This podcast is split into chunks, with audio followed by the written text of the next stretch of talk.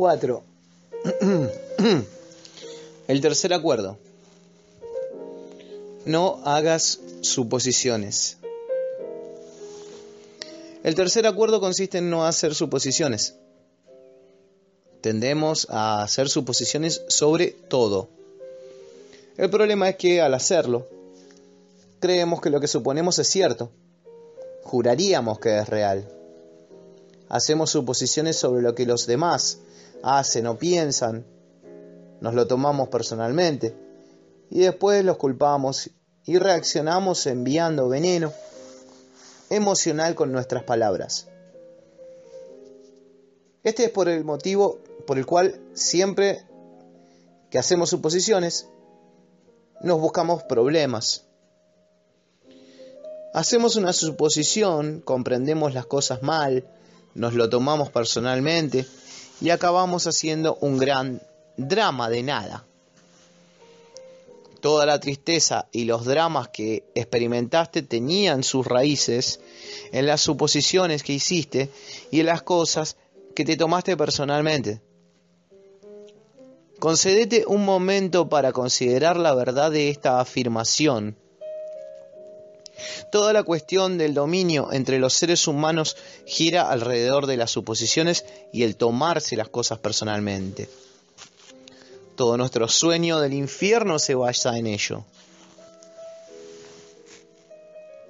Producimos mucho veneno emocional haciendo suposiciones y tomándonoslas personalmente, porque por lo general empezamos a chismorrear a partir de nuestras suposiciones. Y recuerda que hacer chismes es nuestra forma de comunicarnos y enviarnos veneno los unos a los otros en el sueño del infierno.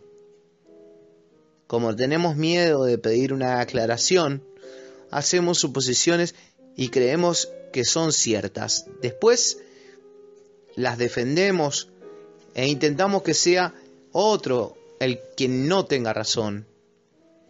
Siempre es mejor preguntar que hacer una suposición, porque las suposiciones crean sufrimiento. El gran mitote de la mente humana crea un enorme caos que nos lleva a interpretar y entender mal todas las cosas. Solo vemos lo que queremos ver y oímos lo que queremos oír. No percibimos las cosas tal como son. Tenemos la costumbre de soñar sin basarnos en la realidad. Literalmente, inventamos las cosas en nuestra imaginación. Como no entendemos algo, hacemos una suposición sobre su significado y cuando la verdad aparece, la burbuja de nuestro sueño estalla y descubrimos que no era en absoluto lo que nosotros creíamos. Te voy a dar un ejemplo. Andás por el paseo y ves a una pareja que te gusta. Una persona, perdón, a una persona que te gusta. Se vuelve hacia vos, te sonríe y después se va. Solo con, con esta experiencia podés hacer muchas suposiciones. Con ellas es posible crear toda una fantasía. Y vos verdaderamente querés creerte la fantasía y convertirla en realidad. Empezás a crear un sueño completo a partir de tus suposiciones. Y puede que te lo creas. Realmente le gustó mucho, ¿eh? Hmm. A partir de esto, en tu mente empieza una relación entera. Quizás en tu mundo de fantasía hasta llegues a casarte con esa persona, pero la fantasía está en tu mente, en tu sueño personal. Hacer suposiciones en nuestras relaciones significa buscarse problemas. A menudo suponemos que nuestra pareja sabe lo que pensamos y que no es necesario que le digamos lo que queremos. Suponemos que va a hacer lo que queremos porque nos conoce bien. Si no hace lo que creemos que debería hacer, nos sentimos realmente heridos y decimos, deberías haberlo sabido. Les voy a dar otro ejemplo. Decidís casarte y suponés que tu pareja ve el matrimonio de la misma manera que lo ves vos. Después, al vivir juntos, descubrís que no es así. Esto crea muchos problemas sin embargo, no intentás clarificar tus sentimientos sobre el matrimonio. el marido regresa a casa del trabajo. La mujer está furiosa y el marido no sabe por qué. Capaz que sea porque la mujer hizo una suposición. No le dice a su marido lo que quiere porque supone que él la conoce tan bien que ya lo sabe, como si pudiese leer su mente. Se angustia porque él no satisface sus expectativas. Hacer suposiciones en las relaciones conduce a muchas disputas, a muchas peleas, a muchas dificultades, a muchos malentendidos con las personas que supuestamente amamos. En cualquier tipo de relación, podemos suponer que los demás saben lo que pensamos y que no es necesario que digamos lo que queremos. Van a hacer lo que queremos porque nos conocen bien. Y si no lo hacen, si no hacen lo que creemos que deberían hacer, nos sentimos heridos y pensamos, ¿cómo pudo hacer eso? Debería haberlo sabido. Suponemos que la otra persona sabe lo que queremos. Creamos un drama completo porque hacemos esta suposición y después añadimos otra más encima de ella. El funcionamiento de la mente humana es muy interesante. Necesitamos justificarlo y explicarlo y comprenderlo todo para sentirnos seguros.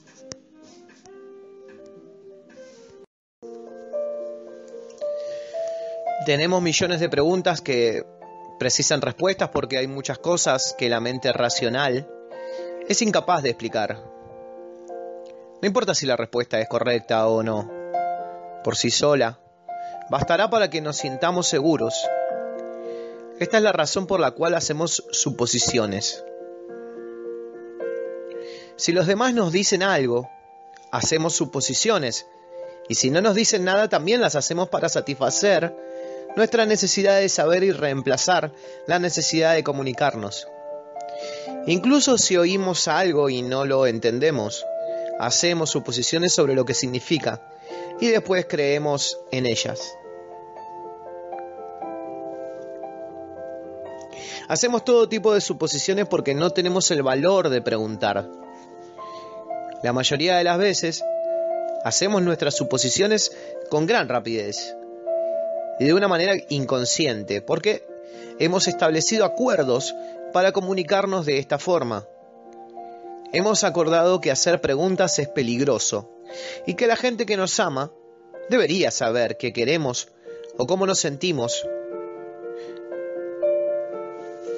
Cuando creemos algo, suponemos que tenemos razón hasta el punto de llegar a destruir nuestras relaciones para defender nuestra posición. Suponemos que todo el mundo ve la vida del mismo modo que nosotros. Suponemos que los demás piensan, sienten, juzgan y maltratan como nosotros lo hacemos. Esta es la mayor suposición que podemos hacer. Y es la razón por la cual nos da miedo ser nosotros mismos ante los demás, porque creemos que nos van a juzgar, nos van a convertir en sus víctimas, nos van a maltratar y nos van a culpar como nosotros mismos hacemos. Entonces, incluso antes de que los demás tengan la oportunidad de rechazarnos, nosotros ya nos rechazamos. A nosotros mismos. Y así es como funciona la mente humana.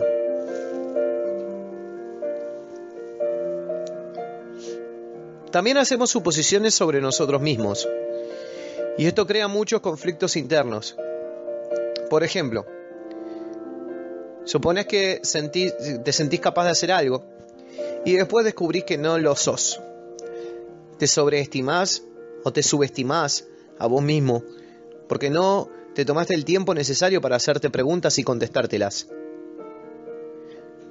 Capaz necesitas más datos sobre una situación en particular o quizás necesitas dejar de mentirte a vos mismo sobre lo que verdaderamente querés. A veces cuando inicias una relación con alguien que te gusta, tenés que justificar por qué te gusta. Solo ves lo que querés ver y negás que algunos aspectos de esa persona te disgustan. Te, mentís a vos mismo con el único fin de sentir que tenés razón. Después haces suposiciones. Y una de ellas es, mi amor cambiará a esta persona. Pero la verdad que no es así. Porque tu amor no va a cambiar a nadie. Si las personas cambian es porque quieren cambiar, no porque vos puedas cambiarlas. Entonces pasa algo entre ustedes dos y te sentís dolido. De pronto ves lo que no quisiste ver antes, solo que ahora está amplificado por tu veneno emocional. Ahora tenés que justificar tu dolor, tu dolor emocional y echar la culpa de tus decisiones a los demás. No es necesario que justifiquemos el amor. ¿Está presente o no lo está? El amor verdadero es aceptar a los demás tal como son sin tratar de cambiarlos. Si intentamos cambiarlos significa que en realidad no nos gustan. Por supuesto, si decidís vivir con alguien, si llegás a un acuerdo así, siempre va a ser mejor que esa persona sea exactamente como vos querés que sea. Encontrar a alguien a quien no tengas cambiar en absoluto. Resulta mucho más fácil hallar a alguien que ya sea como vos querés que intentar cambiar a una persona. Además, ese alguien debe quererte tal como sos para no tener que hacerte cambiar para nada. Si otras personas piensan que tenés que cambiar, eso significa que en realidad no te aman tal como sos. Y la verdad que para qué estar con alguien si vos no sos tal como querés que seas. Debemos ser quienes somos, de modo que no tenemos que presentar una falsa imagen. Si me amás tal como soy, bueno, tomame. Y si no me amás tal como soy, ok, chau. Búscate otro. Capaz que suena duro, pero este tipo de comunicación significa que los acuerdos personales que establecemos con los demás son claros e impecables. Imagínate tan solo el día en que dejes de suponer cosas de tu pareja y a la larga de cualquier otra persona de tu vida. Tu manera de comunicarte va a cambiar completamente y tus relaciones ya no van a sufrir más a causa de conflictos creados por sus posiciones, suposiciones equivocadas. La manera de evitar las suposiciones es preguntar, preguntar. Asegúrate de que las, de que las cosas eh, te queden claras. Si no entendés alguna, tené el valor de preguntar hasta clarificarlo todo lo posible. E incluso entonces, no supongas que lo sabes todo sobre esa situación en particular. Una vez que escuches la respuesta, no vas a tener que hacer suposiciones porque sabrás la verdad. Asimismo, encontrá tu voz para preguntar lo que querés. Todo el mundo tiene derecho a contestarte sí o no, pero vos siempre también te vas a tener derecho de preguntar. Del mismo modo, todo el mundo tiene derecho a preguntarte y vos tenés derecho a contestar sí o no. Si no entendés algo, en lugar de hacer una suposición, es mejor que preguntes y que seas claro. El día, el día que dejes de hacer suposiciones, te vas a comunicar con habilidad y claridad libre de veneno emocional. Cuando ya no hagas suposiciones, tus palabras se van a volver impecables. Con una comunicación clara, todas tus relaciones van a cambiar. No solo la que tenés con tu pareja, sino también todas las demás. No va a ser necesario que hagas suposiciones porque todo se va a volver muy claro. Esto es lo que yo quiero. Y esto es lo que vos querés.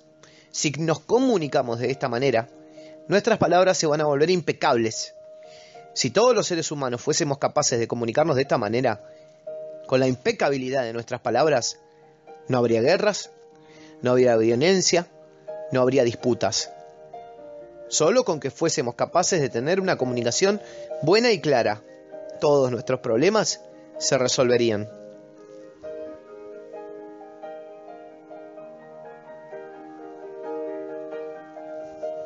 Este es entonces el tercer acuerdo. No hagas suposiciones.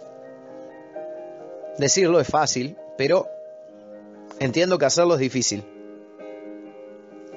Porque a veces hacemos exactamente lo contrario. Tenemos esos hábitos y rutinas de los que ni tan siquiera somos conscientes. Tomar conciencia de esos hábitos y, comprender la importancia de este acuerdo es el primer paso. Pero no es suficiente. La idea o la información es solo una semilla en la mente. Lo que realmente va a hacer que las cosas cambien es la acción. Actuar una y otra vez fortalece tu voluntad, nutre la semilla y establece una base sólida para que el nuevo hábito se desarrolle. Tras muchas repeticiones, estos nuevos acuerdos se van a convertir en parte de vos mismo y verás como la magia de tus palabras hará que dejes de ser un mago negro para convertirte en un mago blanco. Un mago blanco usa las palabras para crear, dar, compartir y amar. Haces un hábito de este acuerdo. Vas a transformar completamente tu vida. Cuando transformes todo tu sueño, la magia aparece en tu vida. Lo que necesitas te llega con gran facilidad, porque es el espíritu que se mueve libremente en ti. Esta es la gran maestría del intento, del espíritu, del amor, de la gratitud y de la vida. Este es el objetivo de la, del tolteca. Este es el camino hacia la libertad personal.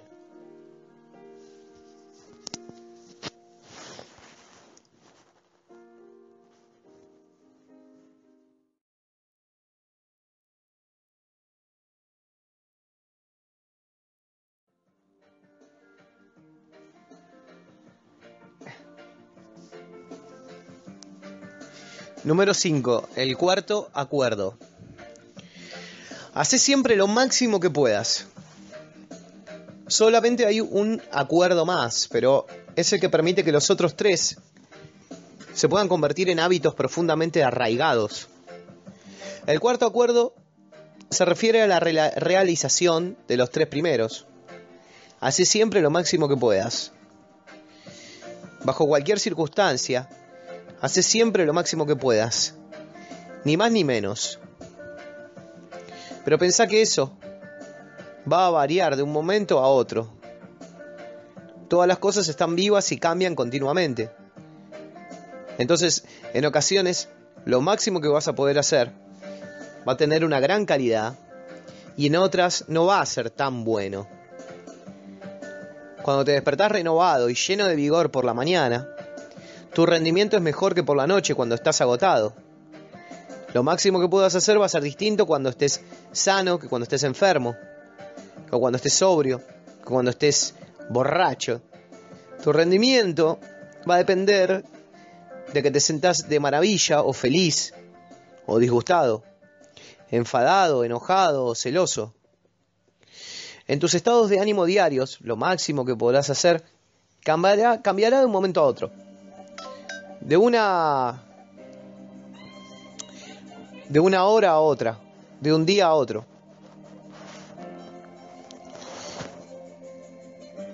También cambiará con el tiempo, a medida que vayas adquiriendo el hábito de los cuatro nuevos acuerdos.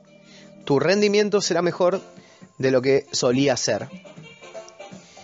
Independientemente del resultado, seguiré haciendo siempre lo máximo que puedas, ni más ni menos. Si intentas esforzarte demasiado para hacer más de lo que podés, vas a gastar más energía de la necesaria. Y al final, tu rendimiento no será suficiente. Cuando te excedes, agotás tu cuerpo y vas contra vos. Y por consiguiente te resulta más difícil alcanzar tus objetivos. Bueno, por otro lado, si haces menos de lo que podés hacer, te sometes a vos mismo a frustraciones a juicios, a culpas y reproches. Limítate a hacer lo máximo que puedas, en cualquier circunstancia de tu vida. No importa si estás enfermo o cansado. Si siempre haces lo máximo que podás, No te vas a juzgar a vos mismo en modo alguno, de ninguna manera. Y si no te juzgás, no te vas a hacer reproches, no te vas a culpar, ni te vas a castigar para nada. Si haces siempre lo máximo que podás, vas a romper el fuerte hechizo al que estás sometido.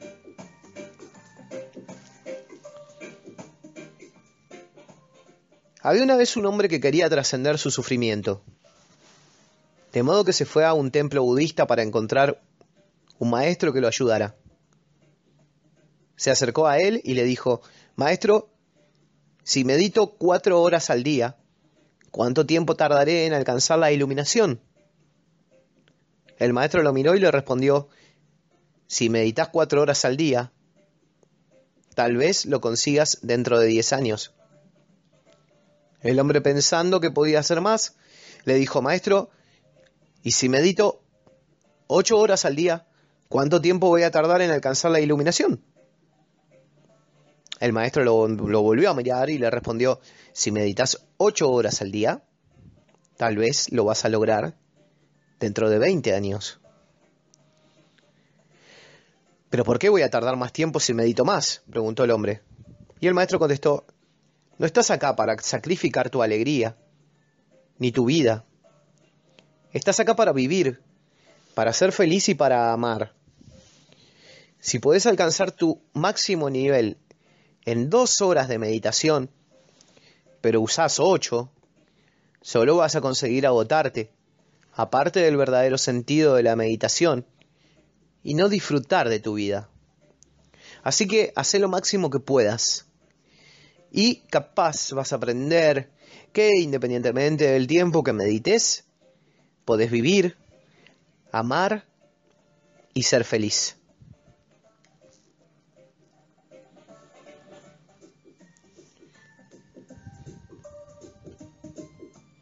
Si haces lo máximo que podás, vas a vivir con gran intensidad serás productivo y serás bueno contigo mismo porque te vas a entregar a tu familia, te vas a entregar a tu comunidad, te vas a entregar a todo. Pero la acción es lo que te va a hacer sentir inmensamente feliz. Siempre que haces lo máximo que podés, actúas. Hacer lo máximo que podés significa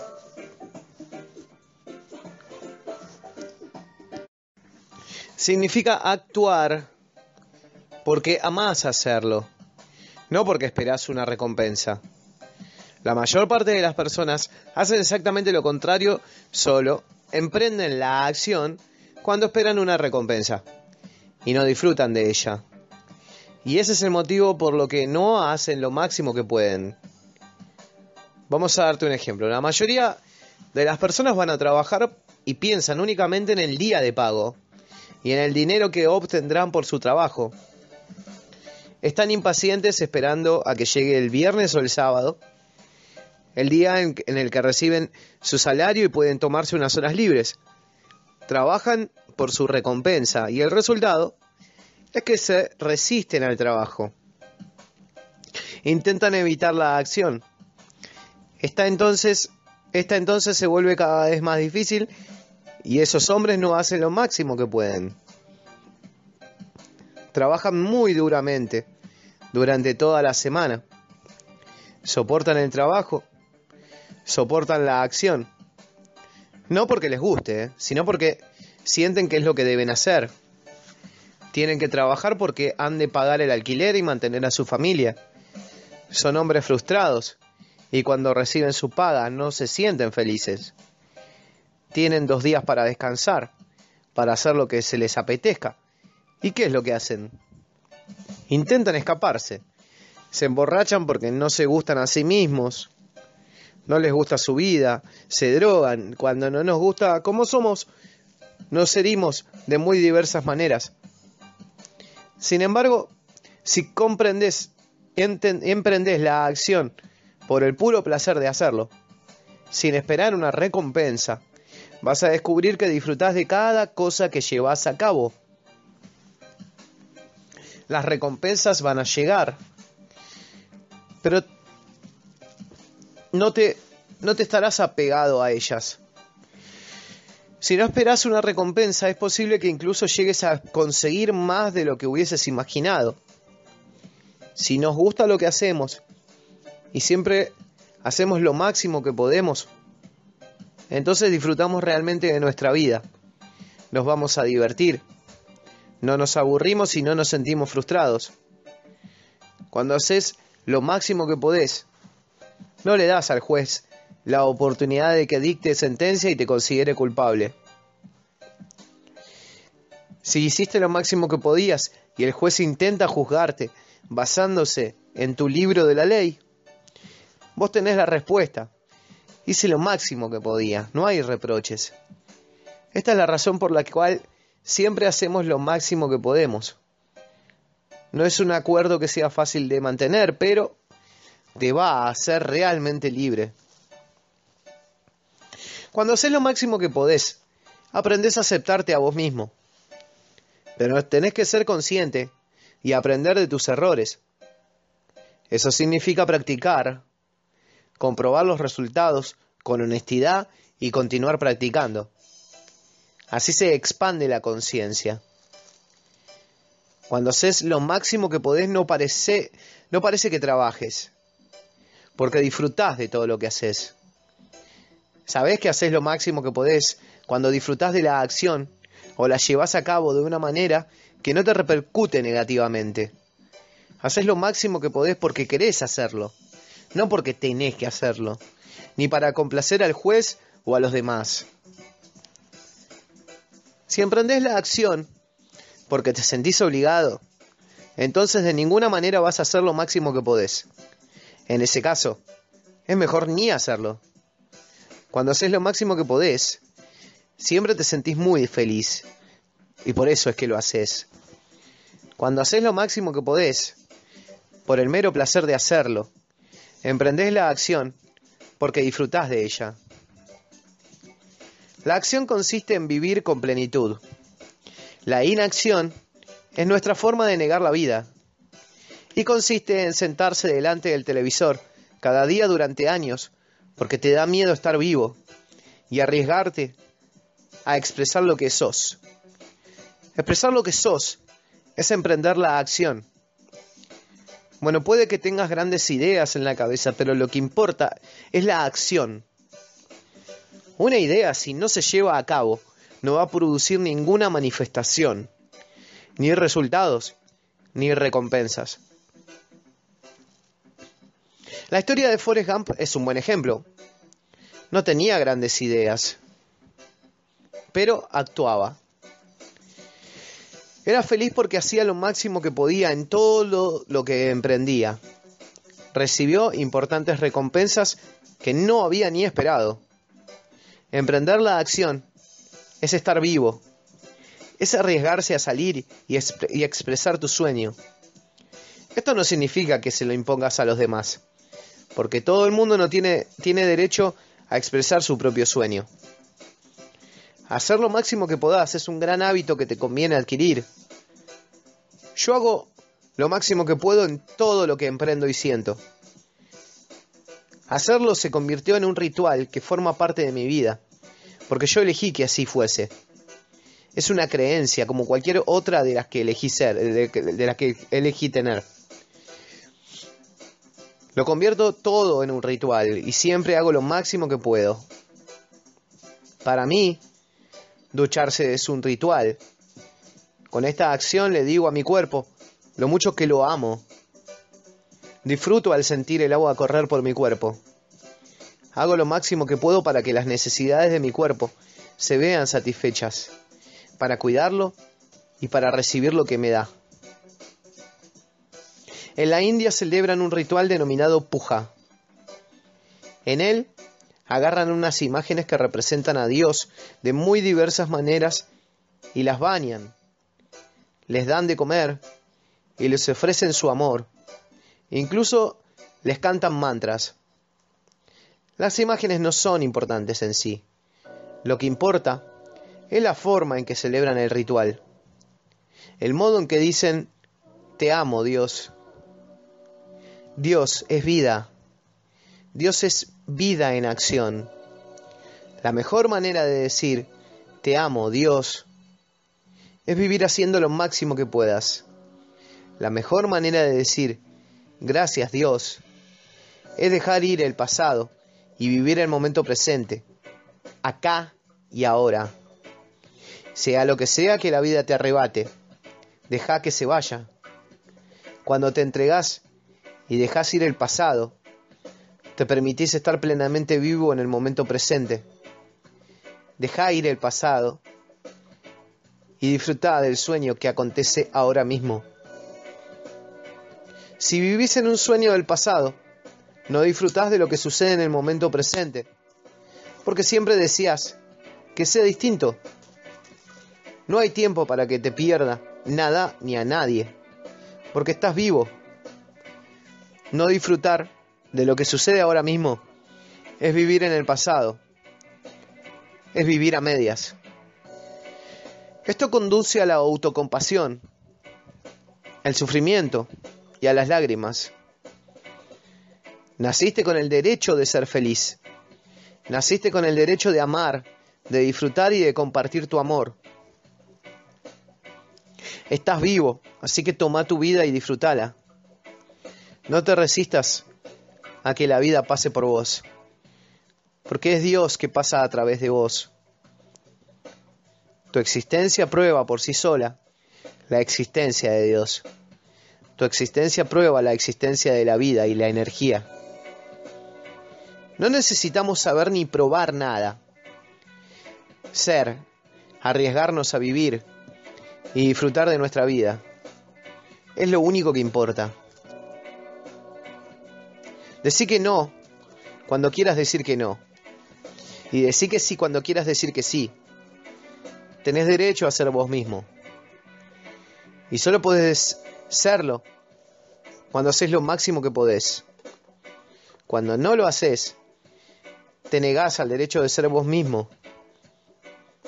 Esta es una semilla que deberías nutrir en tu mente. No necesitas muchos conocimientos ni grandes conceptos filosóficos. No necesitas que los demás te acepten.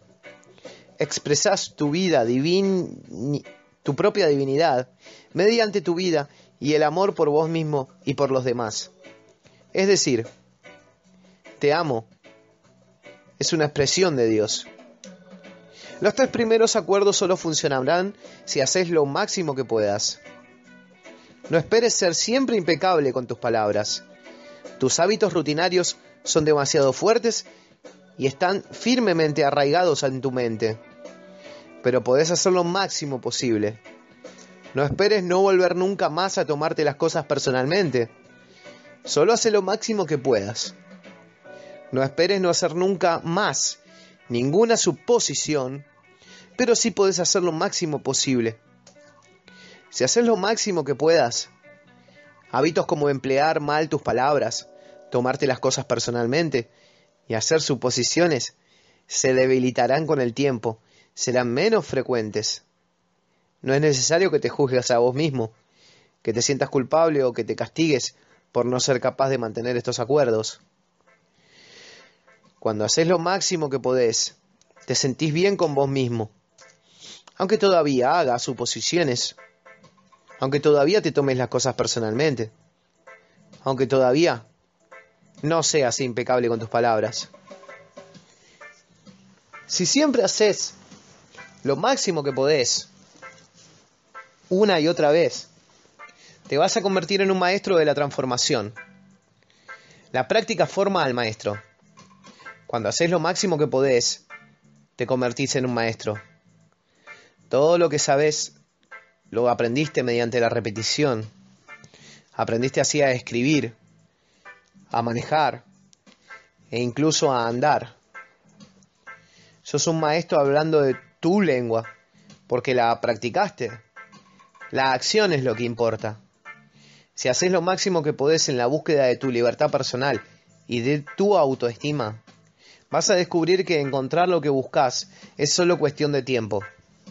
No se trata de soñar despierto ni de sentarte varias horas a soñar mientras meditas. Debes ponerte en pie y actuar como un ser humano. Debes honrar al hombre o a la mujer que sos. Debes respetar tu cuerpo, disfrutarlo, amarlo, alimentarlo, limpiarlo y sanarlo. Ejercítalo y hace todo lo que le haga sentirse bien.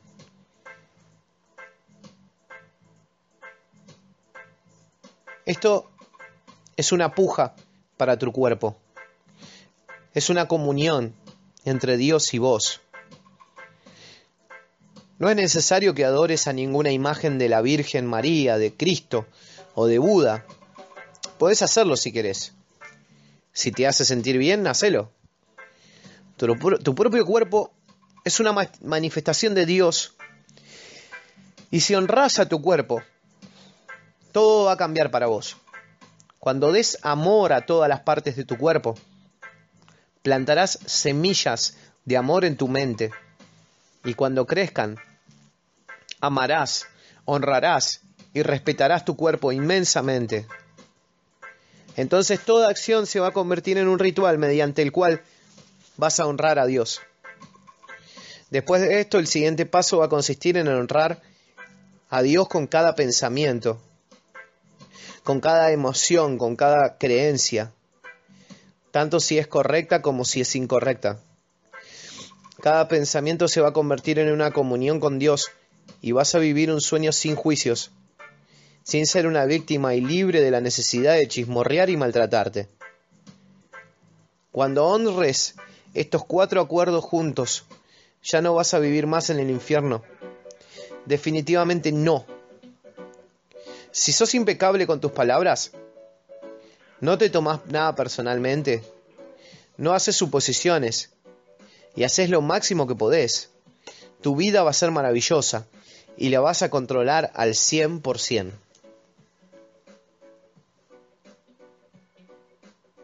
Los cuatro acuerdos son un resumen de la maestría de la transformación.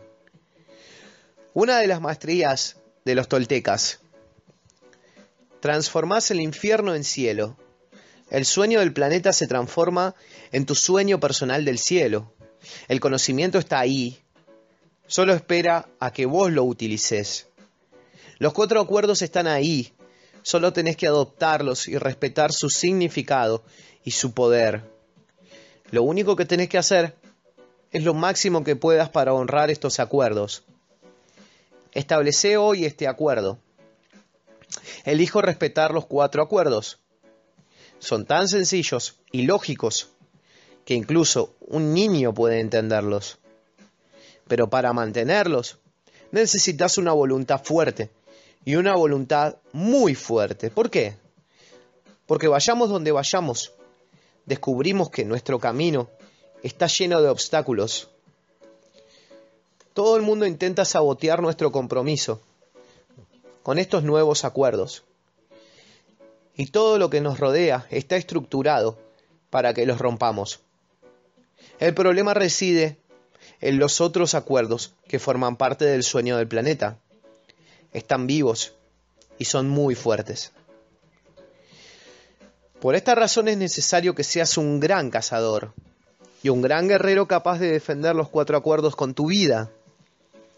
Tu felicidad, tu libertad, toda tu manera de vivir dependen de ello. El objetivo del guerrero es trascender este mundo, escapar de este infierno y no regresar jamás a él. Tal como nos enseñan los toltecas, la recompensa consiste en trascender la experiencia humana del sufrimiento y convertirse en la encarnación de Dios. Esa es la recompensa. Verdaderamente para triunfar en el, cumplimiento de estos acuerdos, necesitamos utilizar todo el poder que tenemos. Al principio yo no creía que fuera que pudiera ser capaz de hacerlo. Fracasé muchas veces, pero me levanté y seguí adelante. No, no me compadece de mí mismo. De ninguna manera iba a compadecerme de mí mismo. Dije, si me caigo, soy lo, lo bastante fuerte, lo bastante inteligente y puedo hacerlo. Me levanté y seguí adelante. Me caí y seguí adelante. Y adelante y cada vez me resultó más y más fácil. Sin embargo, al comienzo era durísimo, y era muy difícil. Entonces, eh, si te caes, no te juzgues, no le des a tu juez la satisfacción de convertirte en una víctima. No, sé firme con vos mismo, levántate y establece el acuerdo de nuevo. Está bien, rompí el acuerdo de ser impecable con mis palabras. Voy a empezar otra vez desde el principio. Voy a mantener los cuatro acuerdos solo por hoy. Hoy voy a ser impecable con mis palabras. No me voy a tomar nada personalmente. No voy a hacer suposiciones y voy a hacer lo máximo que pueda. Si rompes un acuerdo, empezá de nuevo mañana y de nuevo al día siguiente. Al principio va a ser muy difícil, pero cada día te va a parecer más y más fácil, hasta que un día vas a descubrir que los cuatro acuerdos dirigen tu vida. Te va a sorprender ver cómo se transformó tu existencia. No es necesario que seas religioso ni que vayas a la iglesia cada día. Tu amor y tu respeto por vos mismo crecen incesantemente. Podés hacerlo. Si yo lo hice, también vos podés hacerlo. No te inquietes por el futuro. Mantén tu atención en el día de hoy y permanece en el momento presente. Viví el día a día. Hace siempre lo máximo que puedas por mantener estos acuerdos y pronto te resultará sencillo. Hoy es el principio de un nuevo sueño.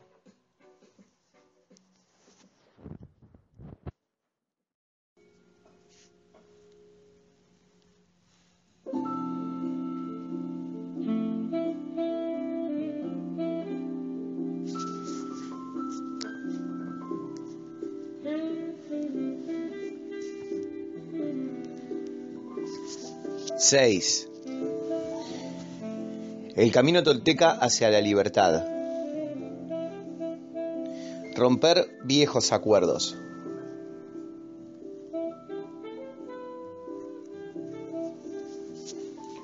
Todos hablan de libertad. Distintas personas, diferentes razas y distintos países luchan por la libertad en todo el mundo.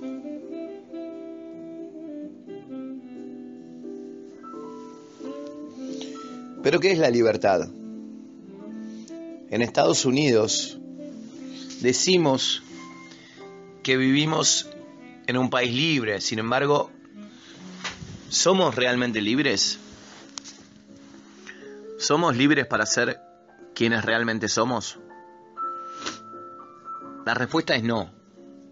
No somos libres. La verdadera libertad está relacionada con el espíritu humano es la libertad de ser quienes realmente somos. ¿Quién nos impide ser libres? Culpamos al gobierno, al clima, a nuestros papás, a la religión, a Dios. ¿Quién nos impide realmente ser libres? Bueno, la respuesta es que nosotros mismos. ¿Qué significa en realidad ser libres? A veces nos casamos y decimos que perdemos nuestra libertad. Pero cuando nos divorciamos, seguimos sin ser libres. Bueno, ¿qué, nos lo impide? ¿Por qué no podemos ser nosotros mismos? Tenemos, tenemos recuerdos de tiempos pasados en los que éramos libres y disfrutábamos de ello. Pero olvidamos lo que verdaderamente significa la libertad. Si vemos a un nene de dos o tres años, o quizás cuatro, descubrimos un ser humano libre. ¿Por qué lo es? Porque hace lo que quiere hacer. El ser humano es completamente salvaje, igual que una flor, un árbol o un animal que no ha sido domesticado. Salvaje. Y si observamos a estos seres humanos de dos años de edad, descubrimos que la mayor parte del tiempo sonríen y se divierten. Exploran el mundo. No les da miedo de jugar. Sienten miedo cuando se hacen daño, cuando tienen hambre y cuando alguna de sus necesidades no se ven satisfechas. Pero no les preocupa el pasado y tampoco les preocupa el futuro y solo viven en el momento presente. Los niños chiquititos no tienen miedo de expresar lo que sienten, son afectuosos, perciben amor, se funden en él. No les da miedo el amor. Esta es la descripción de un ser humano normal. De niños no le tenemos miedo al futuro si ni nos avergonzamos del pasado. Nuestra tendencia natural es disfrutar de la vida, de jugar, explorar, ser felices, y amar.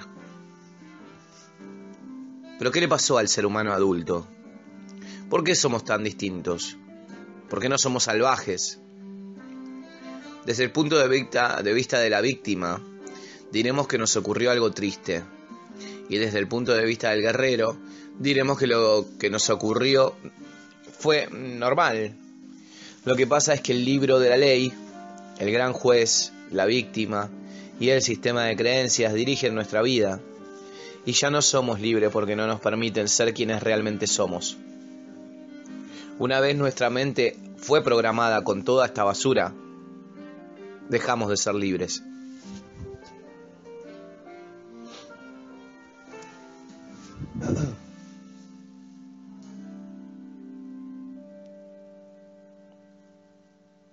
esta cadena de aprendizaje que se transmite de un ser humano a otro, de generación en generación, es muy corriente en la sociedad humana. No culpes a tus papás por enseñarte a ser como ellos. ¿Qué otra cosa podían enseñarte eh, si no era lo que sabían? Lo hicieron lo mejor que supieron. Y si te maltrataron, fue debido a su propia domesticación, a sus propios miedos y a sus propias creencias no tenían ningún control sobre la programación que ellos mismos recibieron, de modo que no podían actuar de otra forma.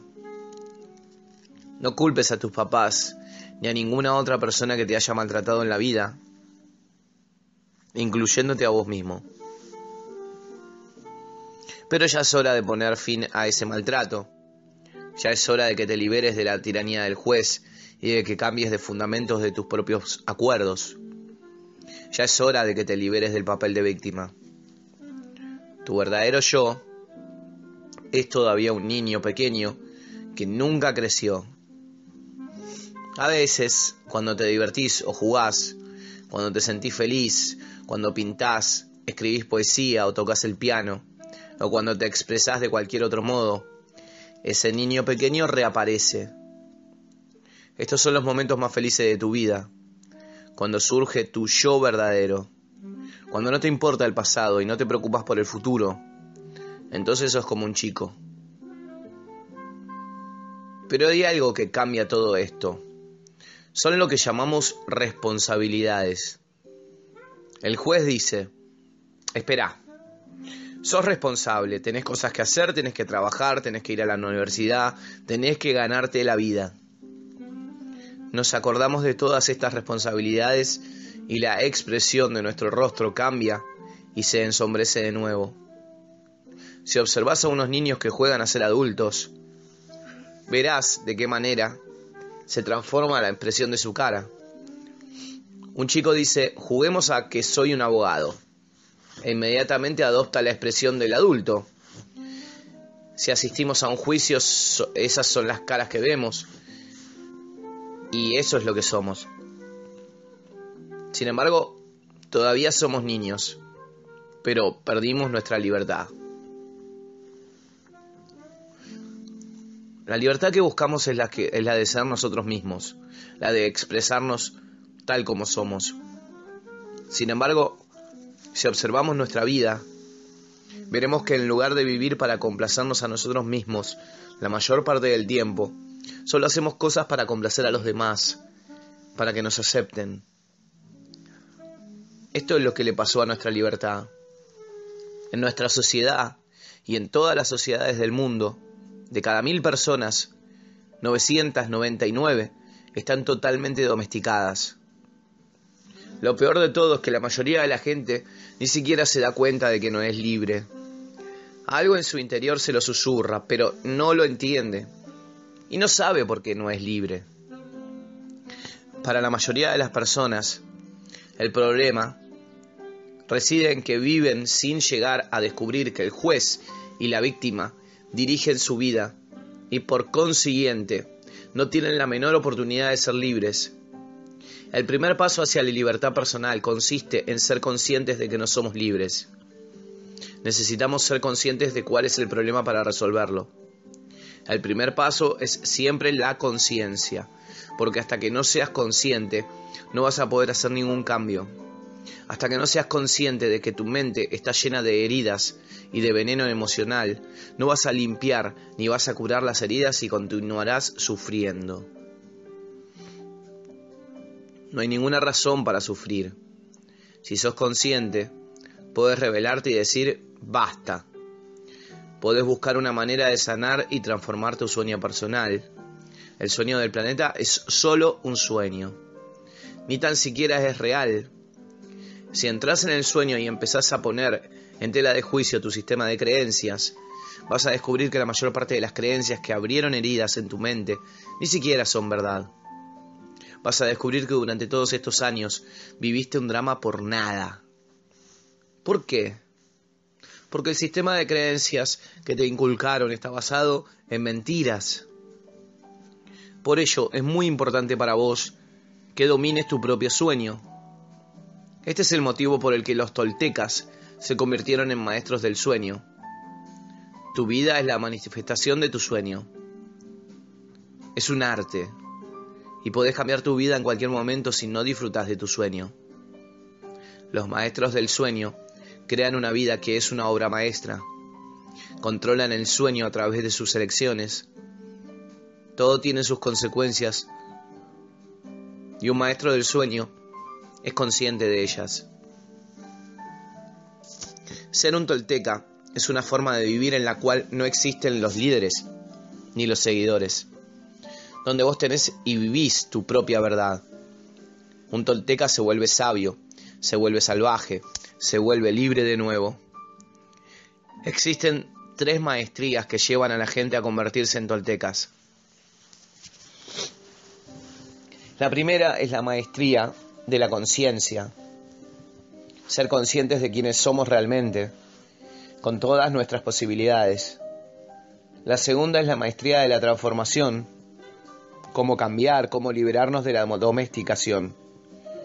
La tercera es la maestría del intento.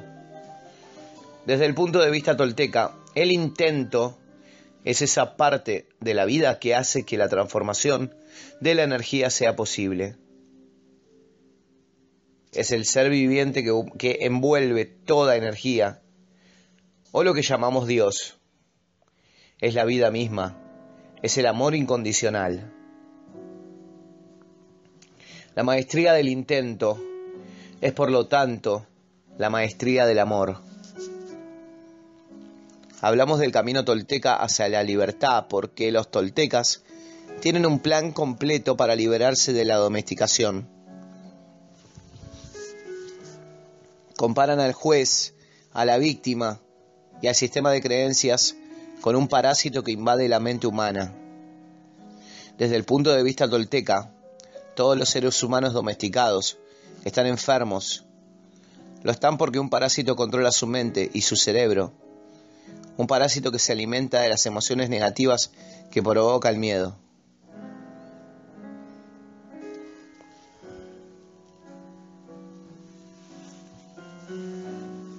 Si buscamos la descripción de un parásito, vemos que es un ser vivo que subsiste a costa de otros seres vivos, chupa su energía sin dar nada a cambio y daña a su anfitrión poco a poco. El juez, la víctima y el sistema de creencias encajan muy bien en esta descripción. Juntos constituyen un ser viviente formado de energía psíquica y emocional y esa energía está viva. No se trata de energía material, por supuesto, pero las emociones tampoco son energía material, ni lo son nuestros sueños. Y sin embargo sabemos que existen. Una función del cerebro es la de transformar la energía material en energía emocional. Nuestro cerebro es una fábrica de emociones. Y ya dijimos que la principal función de la, mente es soñar. Los toltecas creen que el parásito, o sea, el juez, la víctima y el sistema de creencias, controla nuestra mente y nuestro sueño personal. El parásito sueña en nuestra mente y vive en nuestro cuerpo. Se alimenta de las emociones que surgen del miedo y le encantan el drama y el sufrimiento. La libertad que buscamos consiste en utilizar nuestra propia mente y nuestro propio cuerpo, en vivir nuestra propia vida en lugar de la vida de, nuestro sistema de creencias. Cuando descubrimos que nuestra mente está controlada por el juez y la víctima y que nuestro verdadero yo está arrinconado, solo tenemos dos opciones. Una es continuar viviendo como lo hemos hecho hasta ese momento, riéndonos al juez, rindiéndonos, perdón, al juez y la víctima, seguir viviendo en el sueño del planeta. La otra opción es actuar como cuando éramos niños y nuestros padres intentaban domesticarnos. Podemos rebelarnos y decir que no. Podemos declarar una guerra contra el parásito, contra el juez y la víctima, una guerra por nuestra independencia, por el derecho de utilizar nuestra propia mente y nuestro propio cerebro. Por eso, quienes siguen las tradiciones chamánicas de América, desde Canadá hasta Argentina, se llaman a sí mismos guerreros, porque están en guerra contra el parásito de la mente. Esto es lo que significa en verdad ser un guerrero. El guerrero es el que se revela contra la invasión del parásito. Se revela y, y, le declara la guerra. Pero eso no quiere decir que siempre se gane. Quizá ganemos o quizá perdamos. Pero siempre hacemos lo máximo que podemos. Y al menos tenemos la oportunidad de recuperar nuestra libertad. Elegir este camino nos da, como mínimo, la dignidad de la rebelión y nos asegura que no seremos la víctima, desvalida de nuestras caprichosas emociones o de las emociones venenosas de los demás. Incluso aunque sucumbamos ante el enemigo, el parásito, no estaremos entre las víctimas que no se defienden. En el mejor de los casos, ser un guerrero nos da la oportunidad de trascender el sueño del planeta y cambiar nuestro sueño personal por otro al que llamamos cielo. Igual que el infierno, el cielo es un lugar que existe en nuestra mente. Es un lugar lleno de júbilo, en el que somos felices, en el que somos libres para amar y para ser nosotros mismos. Podemos alcanzar el cielo en vida, no tenemos que esperar a morirnos. Dios siempre está presente y el reino de los cielos está en todas partes. Pero en primer lugar necesitamos que nuestros ojos sean capaces de ver la verdad y nuestros oídos puedan escucharla. Necesitamos librarnos del parásito. Podemos comparar el parásito con un monstruo de cien cabezas. Cada una de ellas es uno de nuestros miedos. Si queremos ser libres, tenemos que destruir el parásito. Una solución es atacar sus cabezas una a una, es decir, enfrentarnos a nuestros miedos uno a uno. Es un proceso lento pero funciona. Cada vez que nos enfrentamos a uno de nuestros miedos, somos un poco más libres. Una segunda solución sería dejar de alimentar al parásito si no le damos ningún alimento, lo vamos a matar por inanición.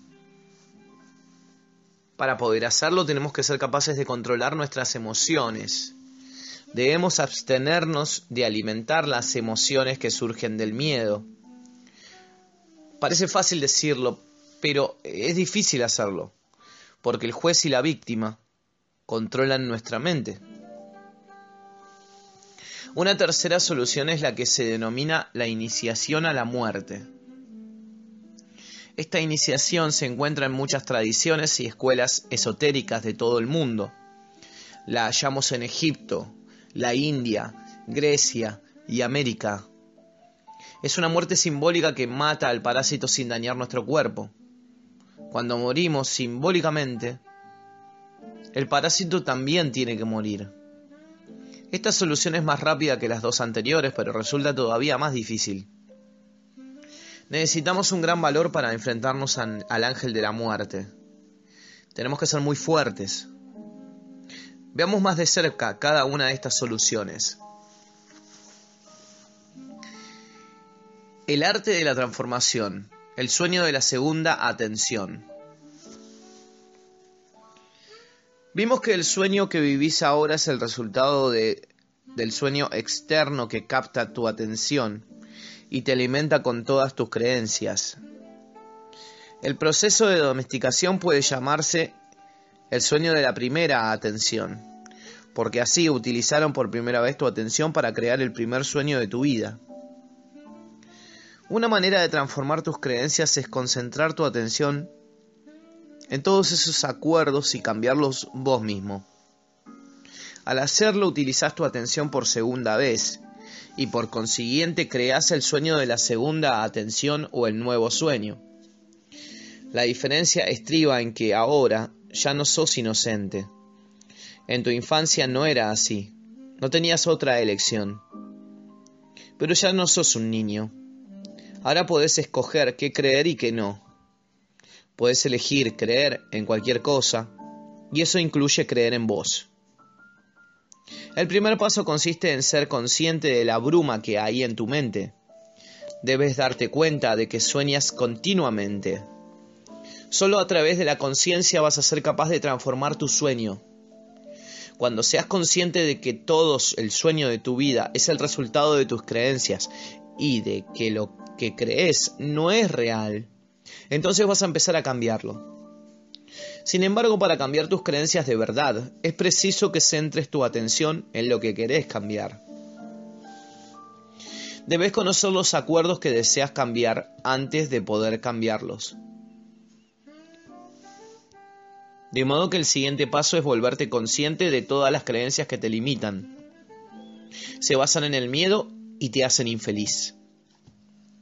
Hace un inventario de todo lo que crees, de todos tus acuerdos, y mediante este proceso vas a empezar a transformarte.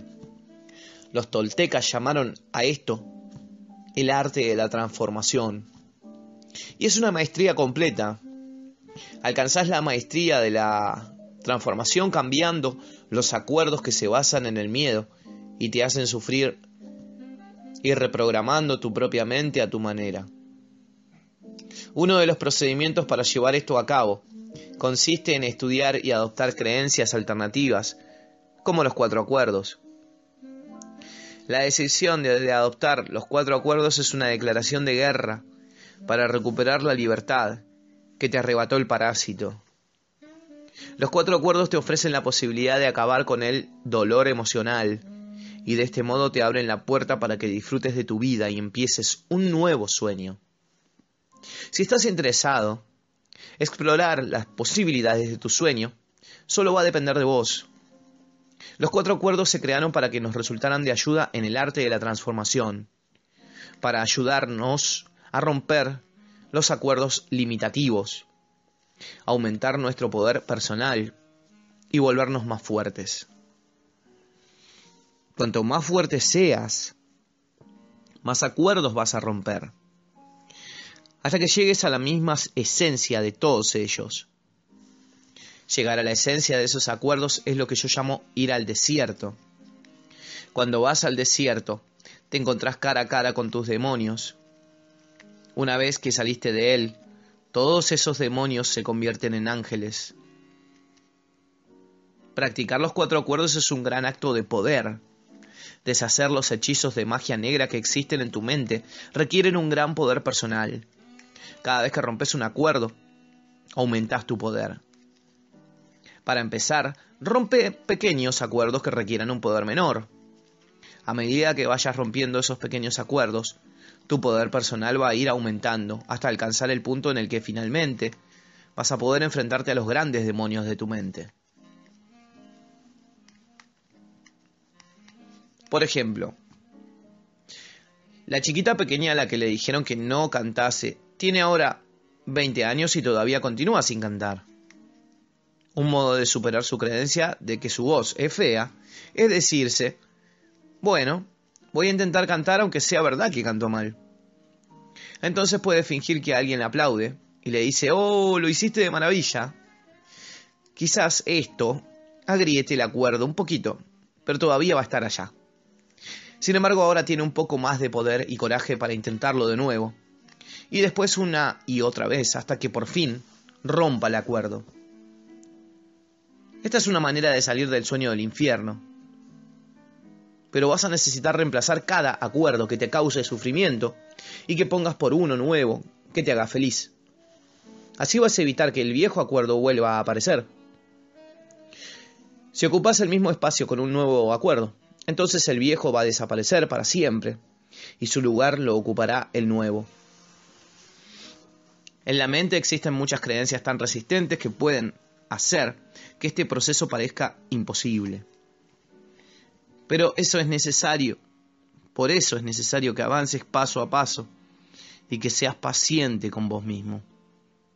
Porque se trata de un proceso lento. El modo en que vivís ahora es el resultado de muchos años de domesticación. No podés pretender que desaparezca en un solo día. Romper los acuerdos resulta muy difícil porque en cada acuerdo que establecimos pudimos, pusimos el poder de las palabras, que es el poder de nuestra voluntad. Para poder cambiar un acuerdo necesitamos la misma cantidad de poder. Es imposible cambiar un acuerdo con un poder menor del que utilizamos para establecerlo. E invertimos la mayor parte de nuestro poder personal en mantener los acuerdos que tenemos con nosotros mismos.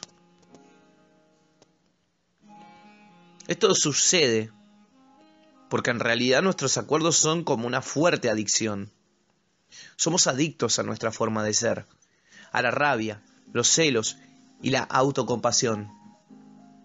Somos adictos a las creencias que nos dicen, no soy lo bastante bueno, no soy lo suficientemente inteligente. ¿Por qué voy a molestarme en intentarlo? Si otras personas lo hacen, es porque son mejores que yo. Todos estos viejos acuerdos dirigen nuestro sueño de la vida porque los repetimos una y otra vez. Entonces para adoptar los cuatro acuerdos es necesario que pongas en juego la repetición. Al llevar a la práctica los nuevos acuerdos en tu vida, cada vez vas a poder hacer más y mejor. Porque la repetición hace al maestro.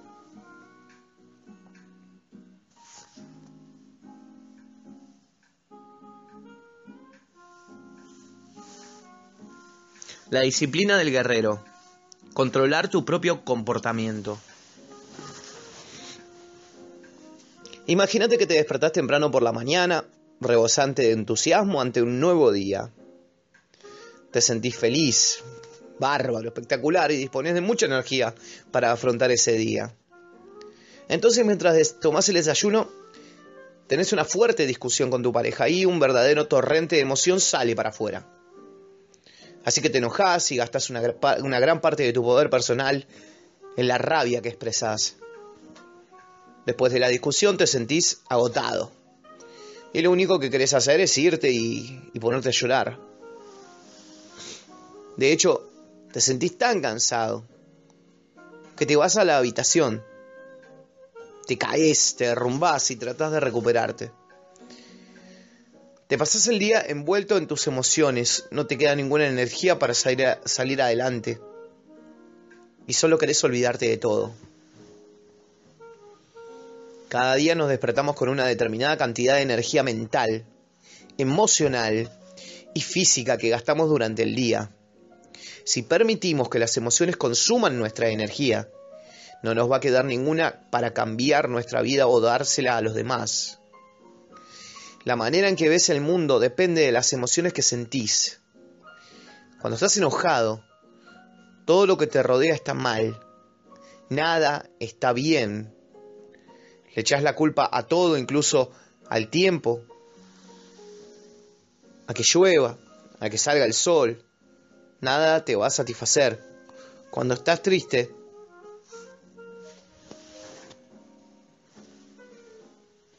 todo lo que te rodea te parece triste y te hace llorar.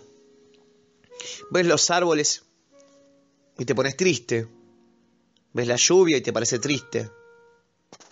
Capaz que sentís, te sentís vulnerable y crees que tenés que protegerte a vos mismo porque pensás que alguien te va a atacar en cualquier momento. No confías en nada ni en nadie. Esto pasa porque ves el mundo a través de los ojos del miedo. Imagínate que la mente humana es igual que tu piel.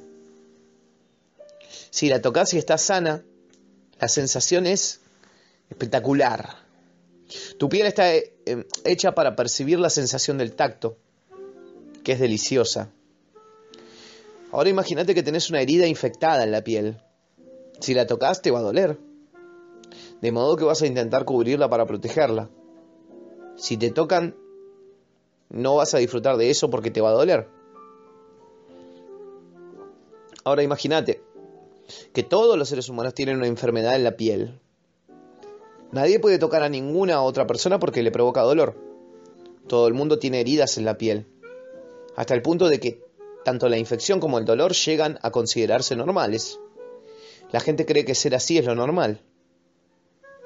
Bueno, ¿podés imaginarte cómo nos trataríamos los unos a los otros si todos los seres humanos tuviésemos esta enfermedad de la piel? Mm, casi no nos abrazaríamos, porque nos dolería demasiado, de modo que tendríamos que mantener una buena distancia entre nosotros.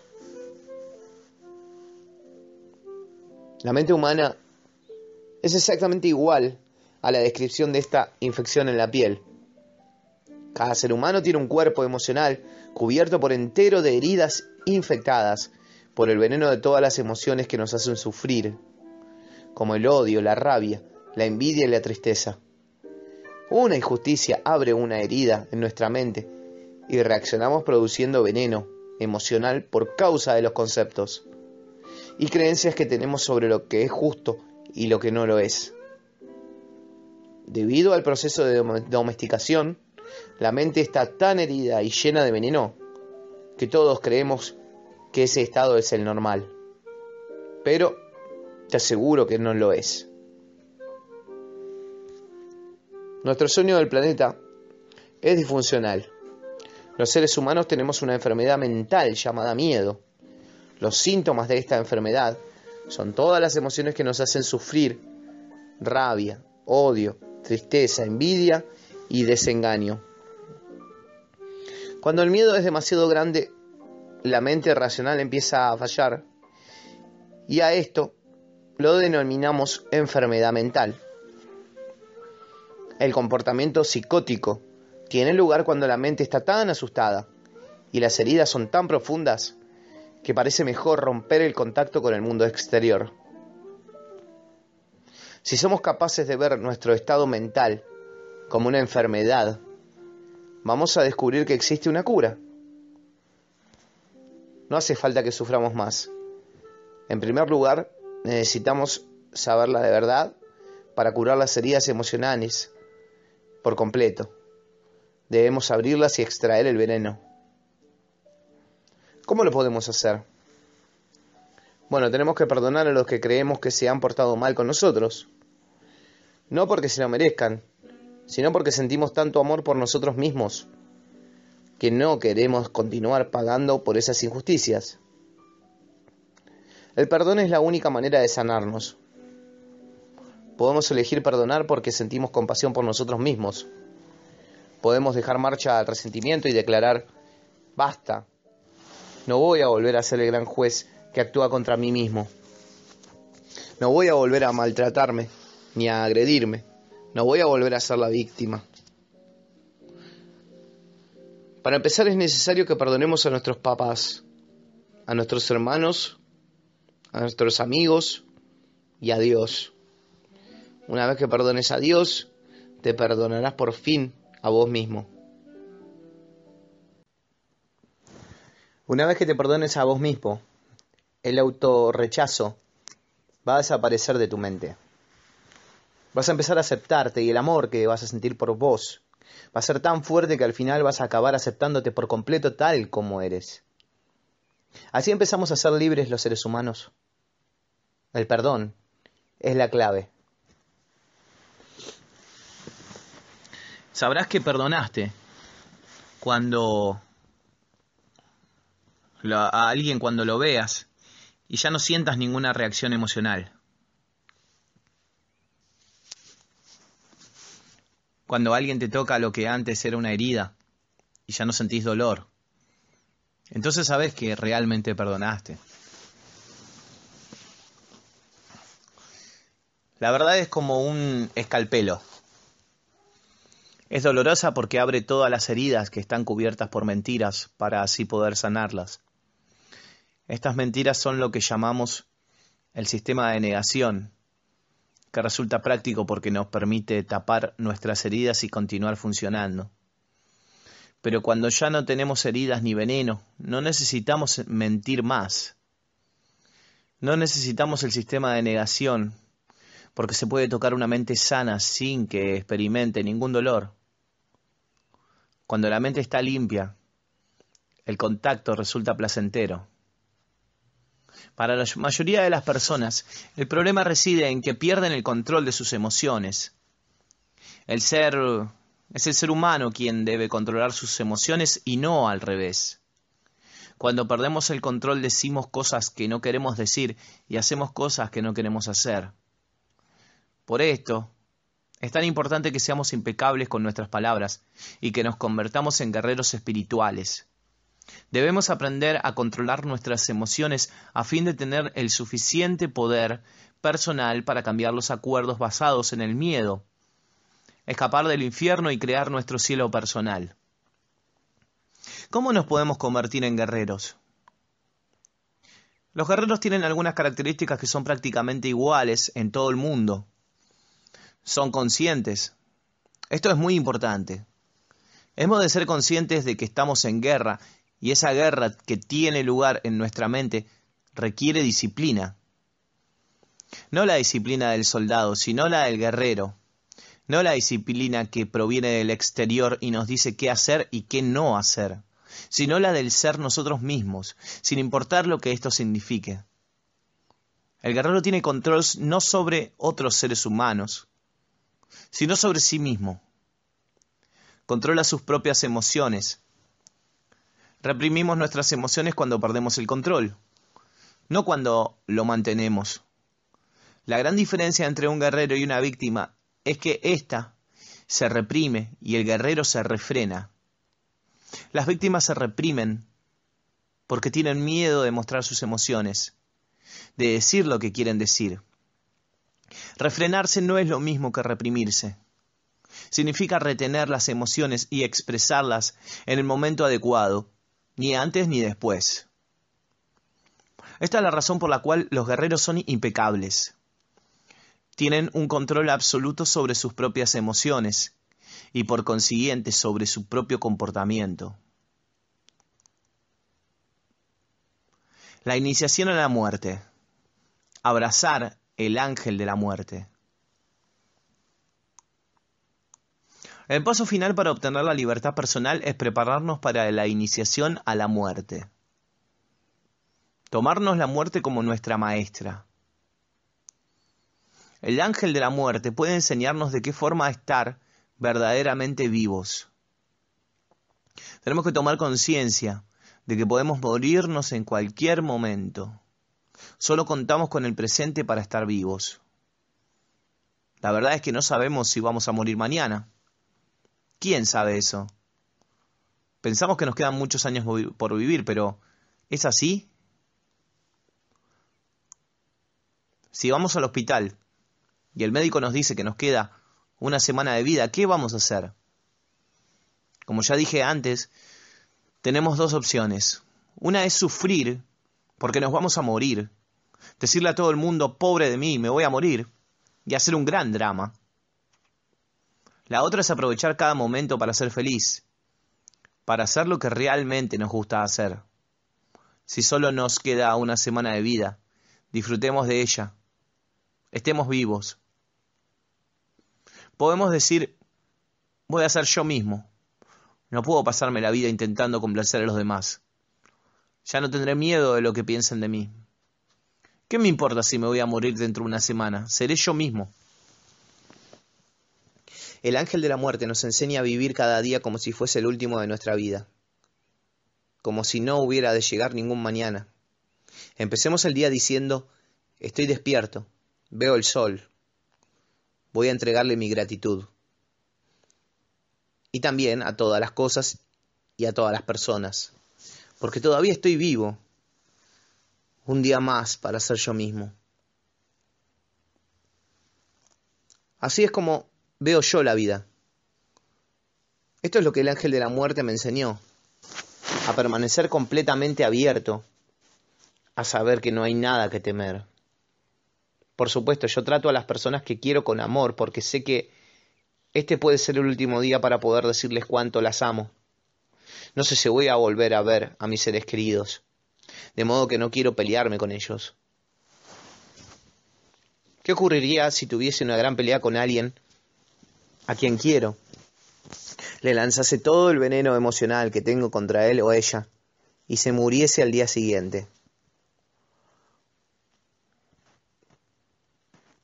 Bueno, en ese caso el juez me atacaría con dureza y yo me sentiría muy culpable por todo lo que dije. Incluso me sentiría culpable por no haberle dicho a esa persona que le quería el amor que me hace feliz es el que puedo compartir con la gente que amo. ¿Por qué voy a negar que les quiero? No es importante que me devuelvan ese amor. Quizás yo muera mañana, o tal vez muera alguien a quien amo. Lo que me hace feliz es hacerle saber hoy lo mucho que le quiero. Se puede vivir de esta manera. Si lo haces, te preparas para la iniciación de la muerte. Lo que va a ocurrir en esta iniciación es que el viejo sueño que tenés en la mente va a morir para siempre.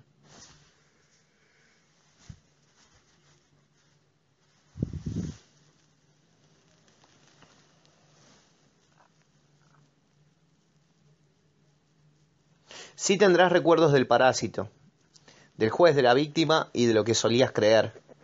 Pero estará muerto. Esto es lo que va a morir en la iniciación de la muerte, el parásito. No resulta fácil emprender esta iniciación porque el juez y la víctima luchan con todas sus armas disponibles. No quieren morir. Entonces sentimos que quien va a morir somos nosotros y tenemos miedo de esta muerte. Cuando vivimos en el sueño del planeta, es como si estuviésemos muertos. Si sobrevivimos a la iniciación de la muerte, recibimos el don más maravilloso, la resurrección. Eso quiere decir que renacemos de entre los muertos.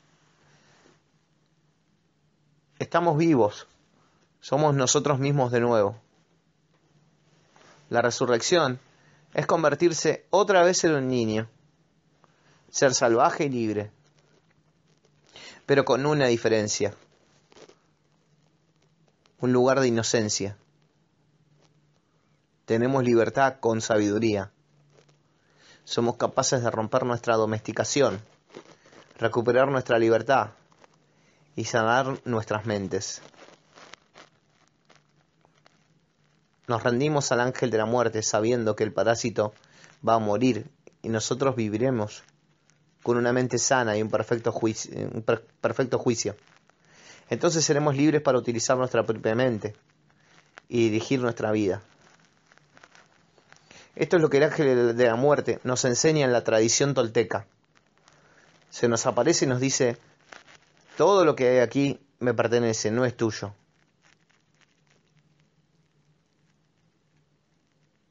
Tu casa, tu pareja, tus hijos, tu coche, tu trabajo, tu dinero, todo me pertenece y me lo puedo llevar cuando quiera. Pero por ahora podés utilizarlo.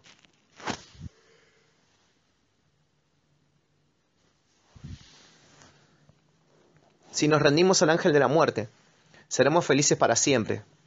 ¿Por qué? Porque el ángel de la muerte se lleva consigo el pasado para que la vida pueda continuar. Se lleva de cada momento pasado la parte que está muerta. Y nosotros continuamos viviendo en el presente. El parásito quiere que carguemos en el pasado y esto hace que estar vivo resulte muy pesado. Si intentamos vivir en el pasado, ¿cómo vamos a disfrutar el presente? Si soñamos con el futuro, ¿por qué cargar con el peso del pasado cuando viviremos en el presente? Esto es lo que el ángel de la muerte nos enseña a hacer.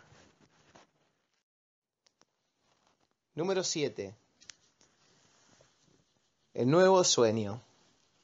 El cielo en la tierra. Quiero que olvides todo lo que has aprendido en tu vida. Este es el principio de un nuevo entendimiento, de un nuevo sueño. El sueño que vives lo creaste vos. Es tu percepción de la realidad que puedes cambiar en cualquier momento.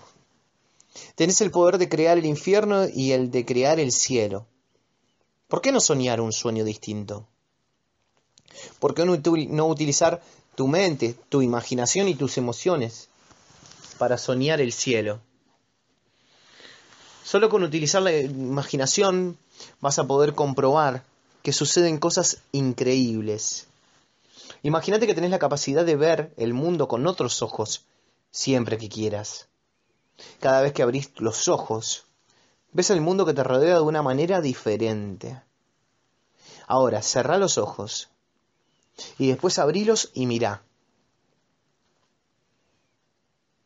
Lo que verás es amor que emana de los árboles, del cielo, de la luz. Vas a percibir amor que emana directamente de todas las cosas, incluso de vos mismo y de otros seres humanos.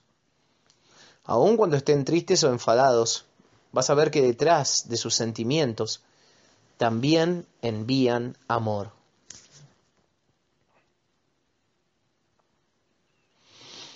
Quiero que utilices tu imaginación y la percepción de tus nuevos ojos para verte a vos mismo viviendo un nuevo sueño, una vida en la que no sea necesario que justifiques tu existencia y en la que seas libre para ser quien realmente sos. Imagínate que tenés permiso para ser feliz y para disfrutar de verdad de tu vida. Imagínate que vivís libre de conflictos con vos mismo y con los demás. Imagínate que no tenés miedo de expresar tus sueños. Sabés qué querés, cuándo lo querés y qué no querés tenés libertad para cambiar tu vida y hacer que sea como vos querés. No temes pedir lo que necesitas, decir que sí o que no a lo que sea o a quien sea. Imagínate que vivís sin miedo a ser juzgado por los demás. Ya no dejás llevar no te dejas llevar por lo que otras personas puedan pensar de vos. Ya no sos responsable de la opinión de nadie. No sentís la necesidad de controlar a nadie y nadie te controla a vos. Imagínate que vivís sin juzgar a los demás, que los perdonás con facilidad y te desprendés de todos los juicios que sueles hacer. No sentís la necesidad de tener razón ni de decirle a nadie que, estás, eh, que está equivocado te respetás a vos mismo y a los demás, y a cambio ellos te respetan a vos. Imagínate que vivís sin el miedo de amar y no ser correspondido. Ya no temes que te rechacen y no sentís la necesidad de que te acepten. Puedes decir te quiero sin sentir vergüenza y sin justificarte.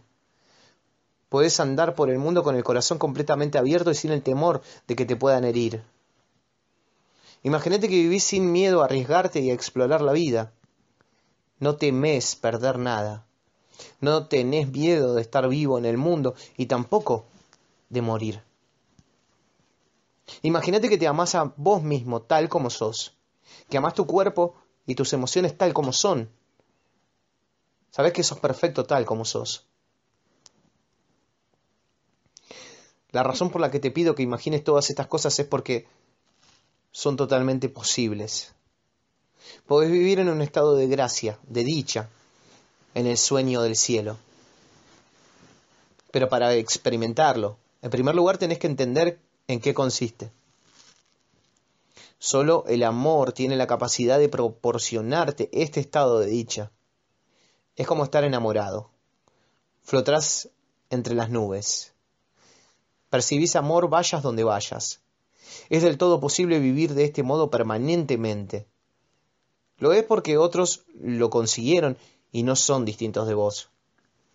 Viven en un estado de dicha porque cambiaron sus acuerdos y sueñan un sueño diferente.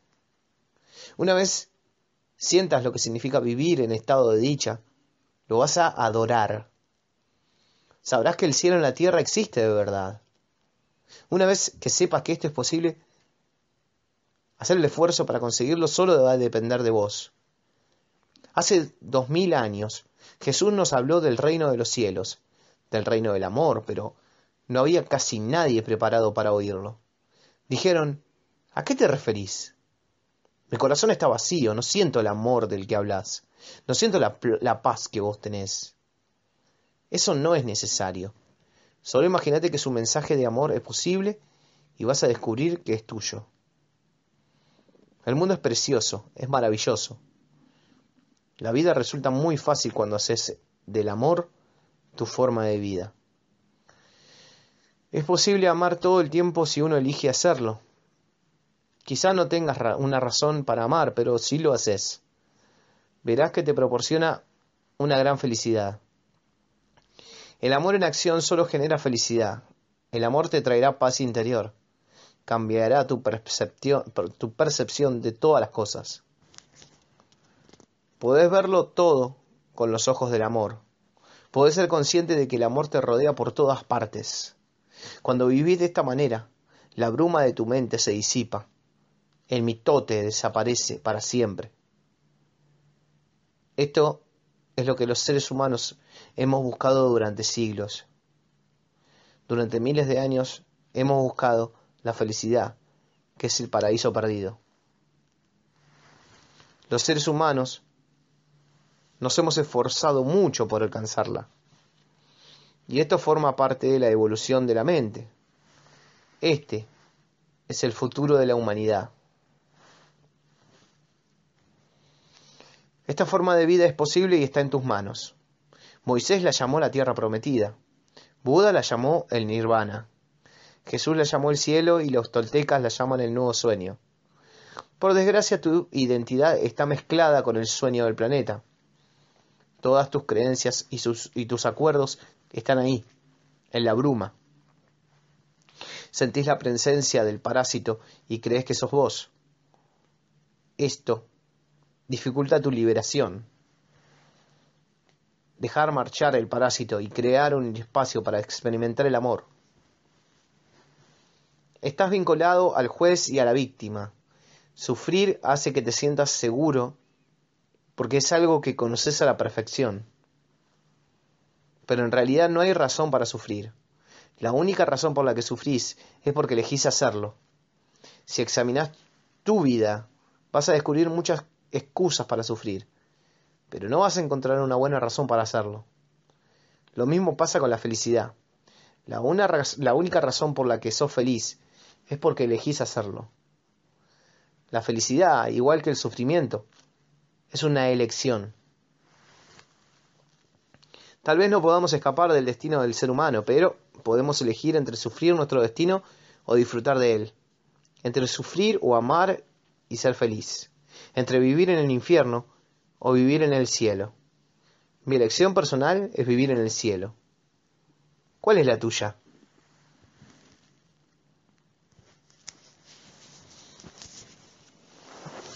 Oraciones. Haz el favor de tomarte unos instantes para cerrar los ojos, abrir tu corazón y sentir todo el amor que emana de él.